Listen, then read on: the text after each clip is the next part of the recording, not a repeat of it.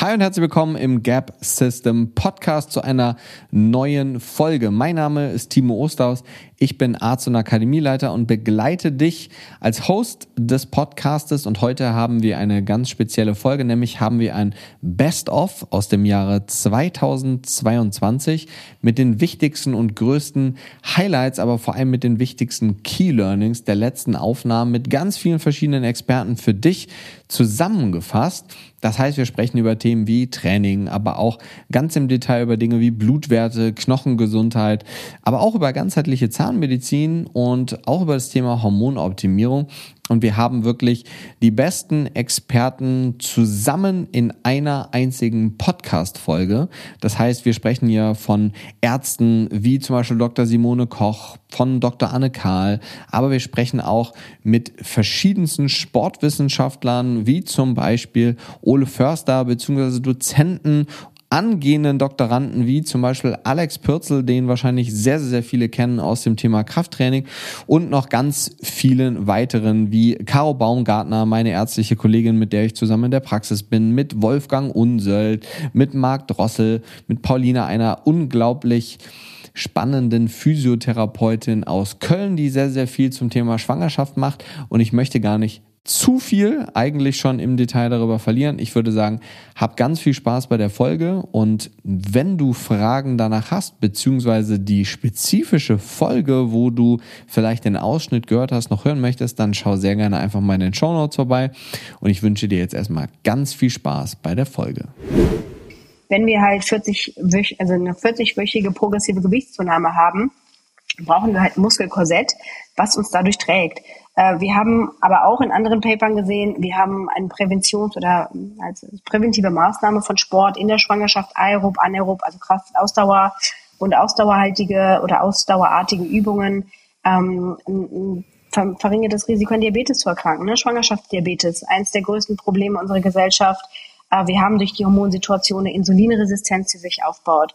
Äh, Präklampsie, das ist eine Schwangerschaftsvergiftung, die aufgrund von ja, einer vielschichtigen Verkettung an äh, bis halt zu, zu ähm, äh, Nierenstrukturen halt reichen, zu nephrologischen, ähm, dass wir da halt eine, also eine Verbesserung haben, dass wir ein deutlich geringeres Risiko haben, an Präklampsie in der Schwangerschaft im Prozess halt zu erkranken.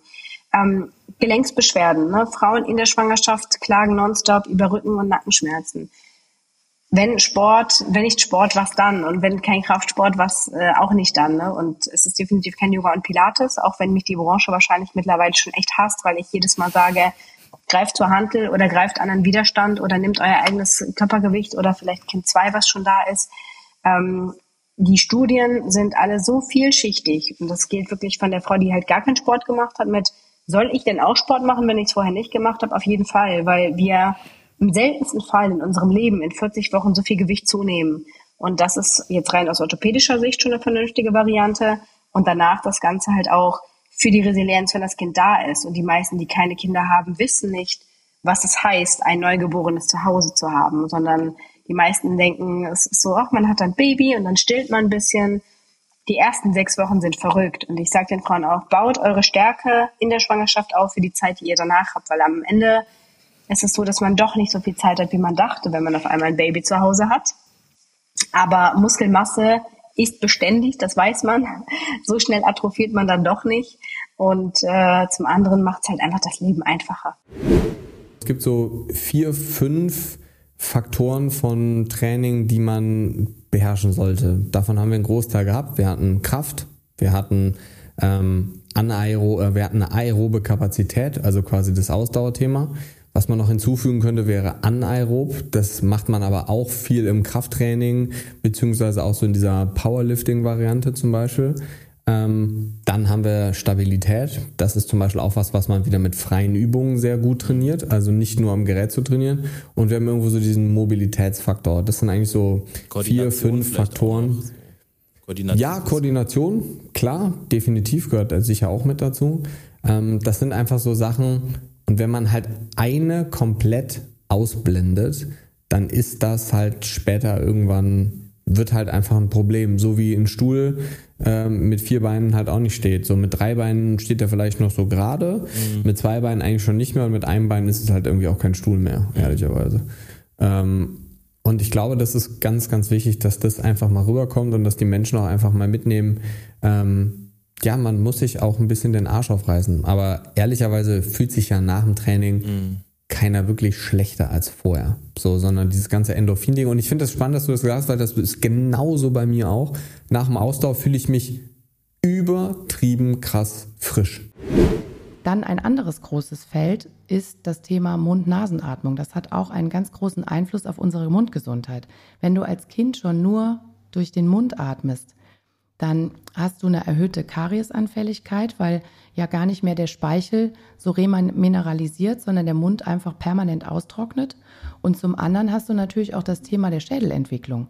Das heißt, wenn du durch den Mund atmest, hast du ein anderes Schluckmuster, die Zunge liegt an einer anderen Position. Also versuch mal zu schlucken, wenn die Zunge oder beziehungsweise mit offenem Mund einfach zu schlucken. Die Zunge wird immer unten am Unterkiefer liegen.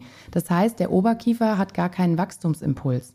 Und damit ist natürlich auch eine ganz große Verkettung in Gang gesetzt. Das heißt, die sogenannte myofunktionelle Komponente, also gar alle Muskeln, ähm, alle Gewebe, die daran beteiligt sind, die haben eine andere Kompensationsmaßnahme. Und das bedeutet natürlich gleichermaßen, dass wir weniger Sauerstoff aufnehmen.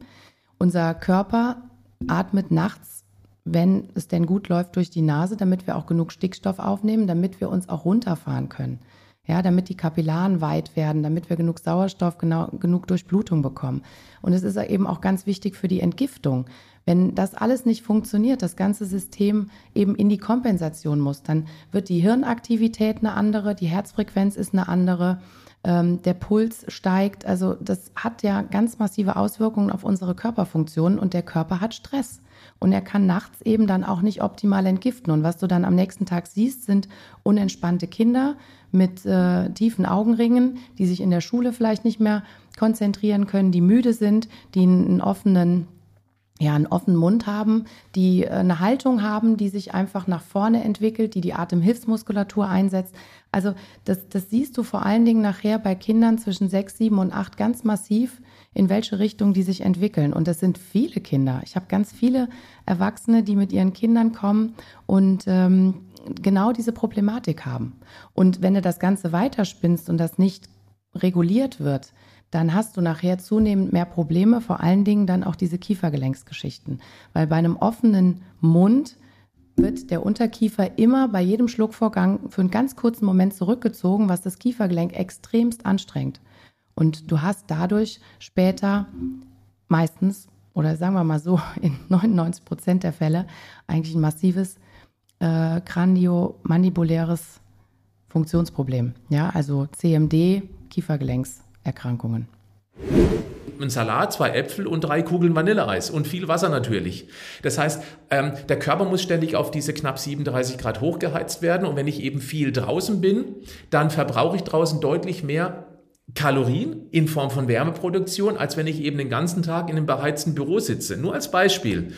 Dann kommt noch der thermische Effekt von Lebensmitteln mit dazu, weil eben Protein hat ja einen Eigenverbrauch, ich sage es jetzt mal ein bisschen äh, vereinfacht, von ungefähr 20 bis 30 Prozent. Da ist sich die Wissenschaft nicht ganz einig, sagen wir mal ein Viertel von den Kalorien, die reinkommen, verpuffen als Wärme im Umbauprozess, diese, äh, dieser thermische Effekt. Das heißt, wenn ich eben dann 1000 Kalorien in Form von ich mache es wieder super extrem, bitte nicht nachmachen, in Form von puren Eiweißshakes zu mir nehme, dann hat es natürlich eine andere Wirkung, als wenn ich eben diese 1000 Kalorien in Form von diesen Softgetränken oder auch Snickersbrötchen zu mir nehme.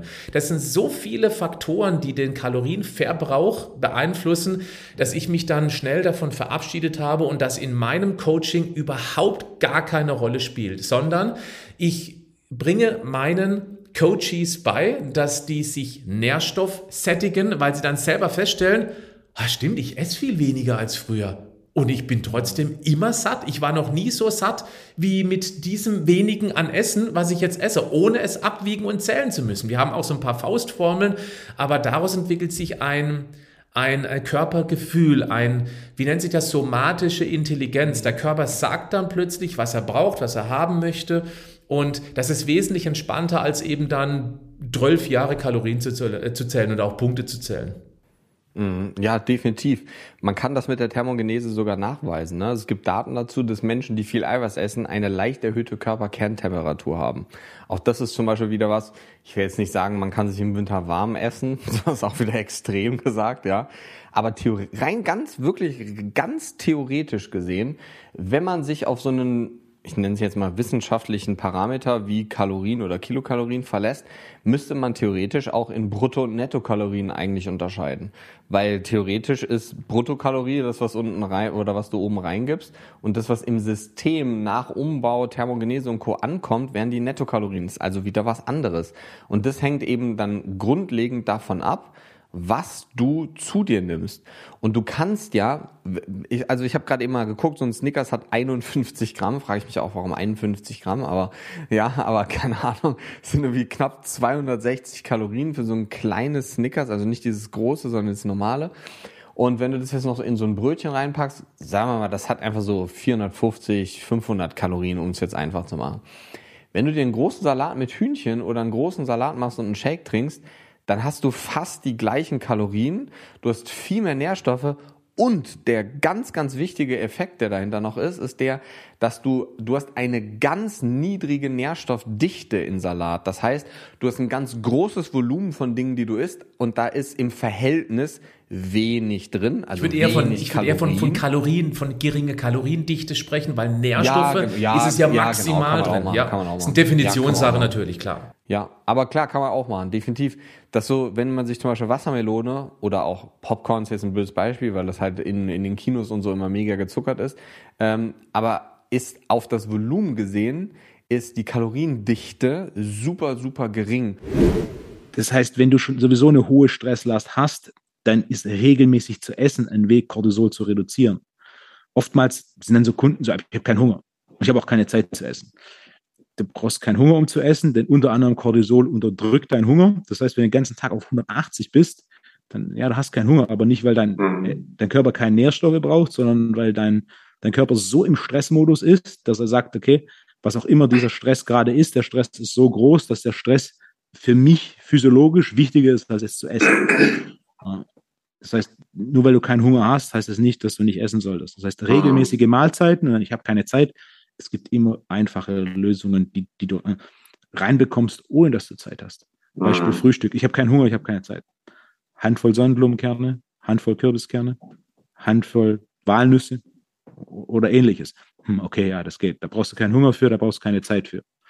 Oder auch beim Mittagessen, je nachdem, wie dein Setup ist, vielleicht hast du eine, eine Sekretärin oder Assistentin, dann geht die in die Kantine und holt dir irgendwie Wokgemüse mhm. mit Garnelen oder Hühnchen oder holt dir einen Salat mit wenn es dann da steht, dann isst du es. Mhm. Und dann merkst du auch, oh, es tut mir jetzt schon gut. Als wenn du jetzt, nee, ich habe keine Zeit, um die Kantine zu gehen oder ne? so, mhm. Lösungen zu finden, die für die Person individuell funktionieren, ist da ist ein großer Faktor, um regelmäßig Nährstoffe zuzuführen, um so den Blutzuckerspiegel konstant zu halten. Mhm. Und, ne? der, der, Klassiker ist das, was für die meisten am besten funktioniert: Frühstück, Mittagessen, Abendessen und ein Snack am, ähm, in der Mitte des Morgens und ein Snack in der Mitte des Nachmittags. Äh, kann individuell abweichen, deswegen gibt es ja dann auch zum Glück den Coach, der da dann individuell auf den, einzelnen, den eigenen Alltag anpassen kann. Weil regelmäßig zu essen ist einer der unterschätzten Faktoren, äh, um den Blutzucker konstant zu halten. Blutzucker konstant zu halten heißt regelmäßig Protein essen. Für manche heißt es, keine Kohlenhydrate zu essen. Für manche heißt es, regelmäßig Kohlenhydrate zu essen. Aber was ist denn das Ziel? Also will ich herausfinden, auf welche Dinge ich mit einem Blutzuckeranstieg reagiere und soll ich das dann langfristig deiner Ansicht nach vermeiden? Mhm. Oder geht es darum, das gezielt sich zunutze zu machen? Oder was ist so das Ziel? Weil, ja. wie du ja eben auch, oder wie wir anfänglich schon gesagt haben, ist es ja super wichtig, dass man was misst und auch weiß, was fängt man ja. denn jetzt mit diesem Messergebnis an? Ja. So. Also vielleicht beantworte ich mal die Frage im Hinblick auf Leute, die vielleicht einen Sensor tragen, der dauert dann zwei Wochen oder vielleicht zwei für vier Wochen, ja. so, so wenn du es mal zum ersten Mal machst. Ich sage immer, beobachtet ganz normal mal die ersten drei, vier Tage, was ihr macht, was ihr esst und versucht einfach da erstmal die Muster zu finden. Weil du willst ja letztlich dein Verhalten im Alltag verstehen, wie du dich damit fühlst und was du ändern könntest. Mhm. Ich sage immer, dann fangt mit der ersten Mahlzeit des Tages an. Nicht jeder Frühstück, dann ist es halt von mir ist das Mittagessen. Und basierend darauf ähm, geht es darum zu verstehen, okay, was mache ich relativ häufig im Alltag und was könnte ich ähm, eventuell da ändern. Bestes Beispiel Frühstück. Wie von unseren ganzen NutzerInnen, ähm, glaube ich, mit die häufigsten Rückmeldungen sind, klar, Hafermilch. Das ist natürlich was, wo viele sehr überrascht sind, wie sie sehr. Dass denken, sie darauf reagieren. Dass sie, genau, mhm. dass sie quasi denken, sie machen sich einen gesunden Cappuccino mit Hafermilch zum Frühstück. Haben ein sehr, sehr, weil es ein sehr verarbeitetes Produkt ist. Ne, mhm. Ne, das ist schon sehr runtergebrochen, einfach alles. Sehr ähm, ja, prozessiert. Das heißt, es gibt ganz viele, die darauf sehr, wir sagen spiken, das heißt stark ansteigen mit dem mhm. Blutzucker. Genauso ist es sowas wie, wie Fruchtsmoothies, wo auch viele denken, ich mache doch eigentlich ein gesundes Frühstück. Mhm. So, und um deine Frage zu beantworten, worauf optimiere ich, schaue ich eigentlich? Ich möchte ja diese Blutzucker-Achterbahn vermeiden. Ich möchte nicht stark ansteigen und am besten wieder dippen unter meinen Ausgangswert, weil was passiert dann? Der nächste Hunger kommt. Da kriegt, mhm. kommt äh, da, genau das mit Heißhungerattacken und Energie. Mhm. Und diese zwei Sachen möchte man eigentlich für sich verstehen. Und natürlich darf man Sachen ausprobieren, ne, wie halt mal eine Flasche Cola trinken, eine Schorle ist auch nicht uninteressant, mal sein Hanuta etc., ähm, um das irgendwie ein bisschen auszuprobieren, zu verstehen aus Interesse. Ich würde immer empfehlen, versuch mal das rauszufinden, was vielleicht eine kleine Alltagsdummheit ist. Wenn du einen Kraftabfall hast, wenn du einen Muskelmasseabfall hast, oder wenn du Sarkopenie hast oder Dynapenie, das ist ein neuer Begriff zu Maximalkraftverlust mehr oder weniger, der kommt eigentlich als erstes, dann ist die Wahrscheinlichkeit, dass du acht Monate später tatsächlich zu einer knochendichte Reduktion kommt, relativ hoch. Das bedeutet, hast du eine starke Person, ist die leistungsfähig, hat die eine ausgeprägte Muskulatur, die Wahrscheinlichkeit sehr gering, dass die Person momentan an Osteoporose leidet oder auch daran leiden wird, wenn sie so weitermacht. Wir sollten uns tatsächlich wieder daran erinnern, unsere Strukturen zu stärken. Und da hilft uns die Kurzhantel. Ja. oder die Langhantel. Oder das Körpergewicht. Oder die Kettlebell. Oder was auch immer. Die Klimmzugstangen. Ganz egal. Ja, ob das jetzt Crossfit heißt, Bodybuilding oder Kraft-3-Kampf, Gewichtheben oder ähnliches oder Strongman, vollkommen, oder Weighted Calisthenics, vollkommen egal. Alles das Gleiche, wenn es um die Knochendichte geht. Ja, definitiv ähm, bin ich absolut bei dir. Ich glaube, die meisten Menschen, oder das ist ja oder auch so ein bisschen das, was in diesem Trainer-Jargon ganz oft ist, ähm, dass die Leute entweder pro CrossFit oder pro Bodybuilding oder pro Kraft-Dreikampf sind, aber dann kontra alles andere immer und sagen, das eine ist das Wahre und alle anderen Sachen funktionieren eigentlich nicht. Grundsätzlich geht es ja darum, dass wir die Leute irgendwie mal ein bisschen mehr an dieses Widerstandstraining wirklich heranbringen und nicht sagen so, komm, wir machen jetzt, wir legen einen externen Strom an deinen Muskel an ja. und sorgen dafür, dass du nur 15 Minuten Bewegung machen musst und eigentlich doch wieder keinen Widerstand hast, sondern das, das ist ja so das System, was wir heutzutage verfolgen. Maximale Zeiteffizienz, aber uns nicht an den physikalischen Gesetzen eigentlich orientieren. Du hast komplett recht. Also die, die die Muskelaktivität, die sicher messbar ist durch Elektromyographie und natürlich erhöhbar ist durch Elektromyostimulation, ist nicht ausreichend. Ähm, ich brauche einen mechanischen Widerstand, ich brauche einen mechanischen Zug und an dem mechanischen Zug, nur mit diesem mechanischen Zug ähm, ist es möglich, den, den, den, den Körper in irgendeiner Art und Weise zu formen, beziehungsweise den Knochen zu formen. Also ich, ich, ich, ich glaube ja, dass das ähm, äh, ein ganz wichtiger Punkt ist, Leuten zu sagen, dass du eigentlich den Widerstand einfach benötigst und die Aktivität alleine noch nichts darüber aussagt. Ja, definitiv. Bin ich, bin ich absolut bei dir. Ähm, ich glaube, ganz viele Menschen haben ja jetzt keinen externen Widerstand, sondern so einen Widerstand im Kopf gegen das Thema Krafttraining irgendwo, ähm, weil sie irgendwo immer das Gefühl haben, dass es nicht gesund ist. Wir haben jetzt ganz viel schon so über Knochenstoffwechsel, Knochendichte gesprochen. Das ist ein ich glaube, das ist wirklich so einer der maßgeblich unterschätzten Faktoren, wenn es um gesundes Altern langfristig auch geht. Was würdest du denn sagen, wo kann man irgendwo so einen, ich sag jetzt mal, so einen, so einen Übergang schaffen zwischen Gesundheitssport und Leistungssport? Also ist das, ist das ein fließender Übergang oder äh, was würdest du sagen, wie ist das? Eine sehr, eine sehr gute Frage, ich glaube, die ich mir selber sehr oft stelle.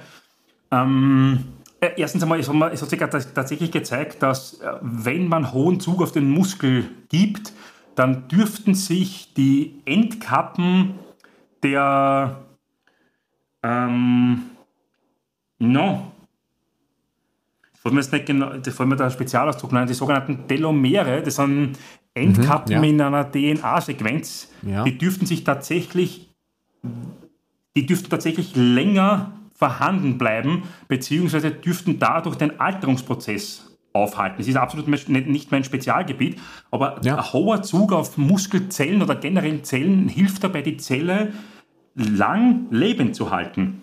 Ja. Und das ist natürlich was sehr, sehr Cooles. Wo man den Übergang schafft zwischen Gesundheits- und Leistungssport. Also eines ist einmal relativ klar, der Gesundheitssport ist die Basis des Leistungssports. Ähm, warum das? Du kannst einen, einen, eine Person, die nicht gesund ist, nicht zu maximaler Leistung bringen. Auf jeden Fall nicht über Dauer. Was wäre, was würdest du jemandem empfehlen, was er jährlich oder auch zweijährlich, dreijährlich, vierjährlich, was auch immer, machen würde, um mal so einen Gesundheitscheck zu machen? Oder würdest du überhaupt einen Gesundheitscheck empfehlen, ohne die KV jetzt, also ohne die gesetzliche Krankenversicherung, weil das erschwert ja sowieso alles. Ähm, was, was würdest du empfehlen? Also würdest du so einen Check überhaupt empfehlen? Ja, also ich denke, dass ähm, so ein Check, wie du ihn jetzt genannt hast, auf jeden Fall sinnvoll sein kann.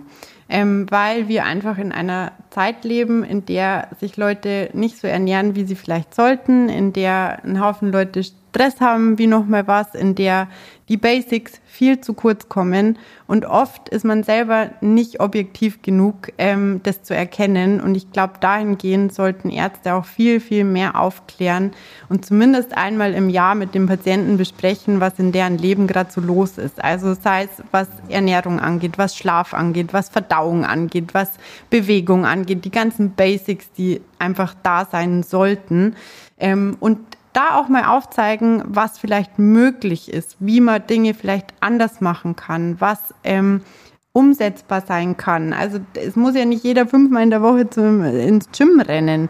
Ähm, es reicht ja völlig aus, wenn die zwei, dreimal die Woche was machen, wenn es nicht anders geht. Also das ist ja eh schon super viel.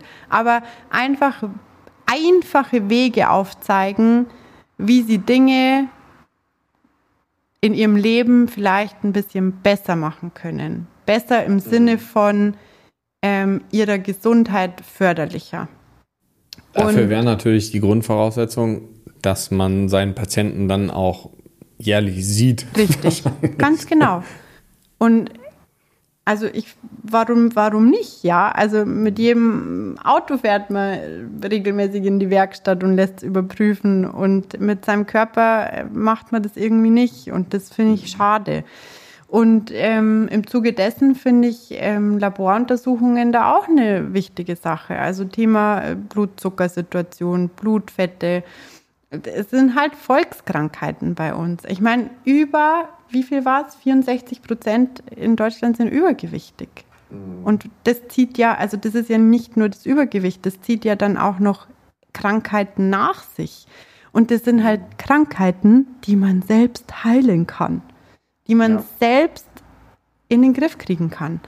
Man braucht halt manchmal jemanden, der einen so ein bisschen an der Hand nimmt und der einem einen Weg zeigt, wie es möglich ist.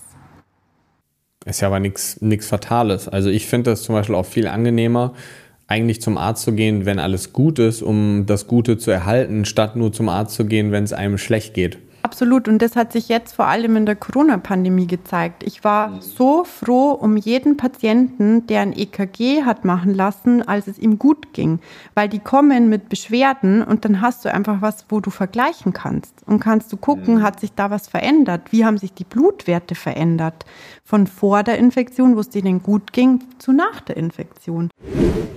Wie siehst du so dieses Thema ähm, Wechseljahre oder auch sogar nach den Wechseljahren mit dem Thema bioidentischen Hormonen? Weil irgendwann ist es ja natürlich, dass die Hormone absinken oder halt abfallen. Ähm, das heißt, ab einem gewissen Alter ist bei ihm ja ein bisschen anders. Ähm, sehen wir das ja so oder so. Wenn die Leute dann mit Symptomen kommen und ehrlicherweise haben das ja die meisten. Viele. Ja. Ja. Ist das was, wo du dann dauerhaft mit Progesteron, mit Östrogen reingehst oder bist du da eher restriktiv? Äh, wie gehst du da vor? Ich glaube, dass halt so viele Probleme haben und du hast halt absolut recht. Es sind inzwischen super, super viele. Liegt eben auch wieder an der Art, wie wir leben. Also, dass unser Leben, ich glaube nicht, dass es für uns so gedacht war, dass Frauen nach den Wechseljahren massiv Probleme hat und keine Libido mehr hat und Osteoporose kriegt und weiß ich nicht. Ähm, ist ja auch tatsächlich nicht so bei Naturvölkern. Also mhm. da weiß man halt, dass das alles nicht der Fall ist. Ähm, durch die massive Belastung mit ähm, Alloöstrogen, mit Xenoöstrogen und dadurch die Belastung der abbauenden Organe und der dadurch, die dadurch in den Wechseljahren ähm, sich extrem äh, steigernde Östrogendominanz bekommen wir eben diese ganzen Symptome. Und hier haben wir halt die klassische Östrogendominanz. Wir haben fast kein Östrogen mehr, also kein natürliches, echtes. Wir haben aber ganz viel Fremdöstrogene aus allen möglichen verschiedenen Quellen, die östrogenerg wirken. Und wir haben halt überhaupt kein Progesteron mehr. Das heißt, wir haben halt eben im Verhältnis, obwohl mhm. es immer noch super niedrig ist, viel zu viel Östrogen und entsprechend die ganzen Beschwerden. Und das heißt, womit ich dann als erstes immer rangehe, ist Progesteron. Ähm, und das gebe ich dann tatsächlich dauerhaft. Ähm, manche profitieren von einer Pause, also wenn man so zwei, drei Tage Pause macht. Das wurde früher immer gemacht, weil gesagt wurde, das schärft den Rezeptor wieder, dass mhm. der nicht ähm, seine Ansprechbarkeit verliert. Es gibt neuere Forschungen, die sagen, das ist Bockmist, also der, dem Rezeptor ist das egal. Progesteron ähm, ist eh ein pulsatiles Hormon, was halt den äh, Rezeptor immer wieder freimacht und indem du es abends vaginal gibst, machst du ja dann im Prinzip eine pulsatile Gabel und das ist kein Problem, also muss man keine Pause machen. Ähm, ich mache es trotzdem, dass falls sich halt eine Schleimhaut aufbaut oder so, dass die dann abbluten kann in dieser Pause. Also, das heißt einmal ähm, im Monat zwei, drei Tage Pause. Zwei, drei Tage Pause, mhm. genau. Es gibt manche Frauen, die fühlen sich dann total schlecht in dieser Pause, denen sage ich dann halt, ja, dann nehmen sie es durch. Das also, habe ich nämlich auch schon halt gehabt, ja. ja. Ähm, und ansonsten, ähm, und dann gucke ich eben, wie stabil ist die damit. Und viele sind damit dann schon total ausreichend versorgt und fühlt sich halt damit super. Ein Teil von dem Progesteron wird in Östrogen umgewandelt, sodass äh, das dann halt auch fürs Gehirn und so weiter zur Verfügung steht. Und wenn das eben nicht ausreicht, also wenn trotzdem Wechseljahrsbeschwerden da sind im Sinne von Hitzewallungen und Schlafstörungen, weiß ich nicht, mhm. dann bin ich, äh, gibt es bei mir sofort Östrogen. Wir alle haben diese Angst vor Ablehnung. Das ist genau das, was du gerade ansprichst. Also wirklich so ein wichtiges Thema. Gerade wenn jetzt ja auch Menschen zuhören, die wahrscheinlich irgendwie, wahrscheinlich irgendwas anders machen. Ne? Ob das Ernährung ist, mit der sie auffallen sozusagen oder ein Business. Ähm, und das ist total natürlich, weil als kleine Babys, wenn wir abgelehnt werden, dann sterben wir. Das heißt, es ist eine existenzielle Angst in uns. Und ich glaube, ich habe trotzdem ja einfach schon früh gelernt, damit umzugehen, weil ich im Leistungssport, ne, auch, ich war nicht auf den Partys, ich habe trainiert. Mhm. Und nicht, weil mich irgendjemand gezwungen hat, sondern weil ich halt eben wusste, das ist mein Ziel, ich habe Bock darauf und ich will mir das ermöglichen. Und deswegen bin ich nicht auf der Party, weil mhm. ich meine Prioritäten einfach kenne. Und das ist so diese Inspired Action, ne? dass du einfach weißt, so hey, hier will ich hin und diese Action Steps, die darf ich jetzt machen und das ist das Umfeld, was mich hier supportet und das sind Aktionen, die mich distracten, die mich ablenken, die mir Energie ziehen. Ich meine, keiner kann mir jetzt erzählen, dass wenn man freitags äh, gefeiert und getrunken hat, dass man dann am Samstag ne, genauso irgendwie aufsteht und das Training darunter spult. Mhm. Und damals, muss ich echt zugeben, war das viel noch aus so einem Mangelgefühl heraus. So, ich muss auch und Mist, jetzt habe ich hier so ein bisschen so eine mhm. FOMO ne, und will eigentlich dabei sein. Aber ganz, ganz oft war es auch so, dass ich dachte, hey Leute, was macht ihr hier? Ne? Euer Leben ist kurz. Und das Highlight ist jetzt, wer hat irgendwie wie oft gekotzt oder so? Ne? Mhm. Also so, das sind jetzt die Gespräche, mit denen ihr, also was, was wirst du nachher sagen, wenn du auf dein Leben zurückguckst? Ne? Ich glaube, mhm. da war ich ziemlich früh, ziemlich straight und wusste einfach, das sind nicht die Aktionen, die mich weiterbringen. Und das sind auch nicht die Menschen, die mich dahin bringen, wo ich hin will. Und ich glaube, mhm. das war auch so ein Switch, den ich ja, einfach schnell hatte. Ne? Ich hatte so meine Sportidole und so und von denen habe ich mir Videos reingezogen, Podcasts und ich habe, glaube ich, früh von denen gelernt, die da waren, wo ich halt auch hin will, die die Leistung mhm. hatten, die irgendwie im Sport, natürlich war mir klar, ich werde nicht Olympionikin, ne?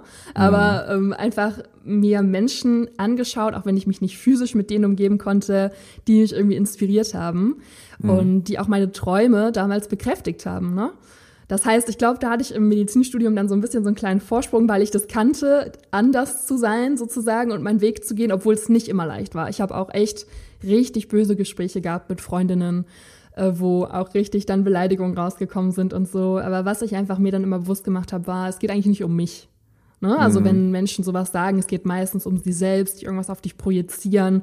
Und wenn du halt mit dir in den Check-in gehst und dich halt ehrlich fragst, hey, war das wirklich blöd von mir? Bin ich wirklich äh, blöd? Oder ist das eigentlich ein Thema von der Person? Dann war es für mich ganz, ganz oft klar, das ist eigentlich ein Thema von der Person. Und je mehr du eigentlich dein Ziel liebst und davon überzeugt bist, desto mehr bleibst du auch klar dabei. Ne? So, das war es jetzt mit dem Best of zum Jahre 2022.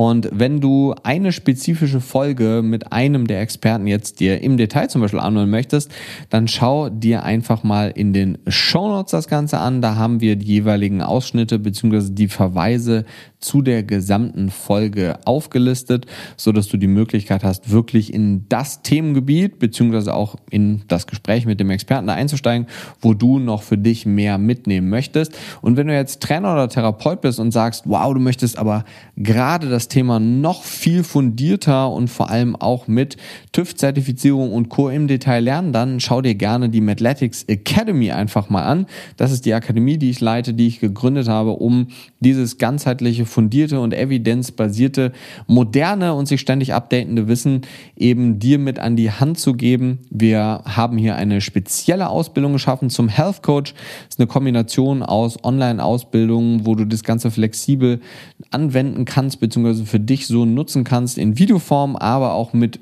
täglichen beziehungsweise mit wöchentlichen dreimaligen Live-Calls, so dass du jede Woche die Möglichkeit hast, dreimal mit A 90 Minuten alle individuellen Fragen zu stellen, die du möchtest und das Ganze unbegrenzt für dich, so dass du auch nach der Zertifizierung noch vieles lernen kannst und auch in deinem Alltag die Möglichkeit hast, immer wieder mit verschiedenen anderen Experten über die Probleme deiner Kunden, Klienten oder auch Verständnisprobleme zu sprechen.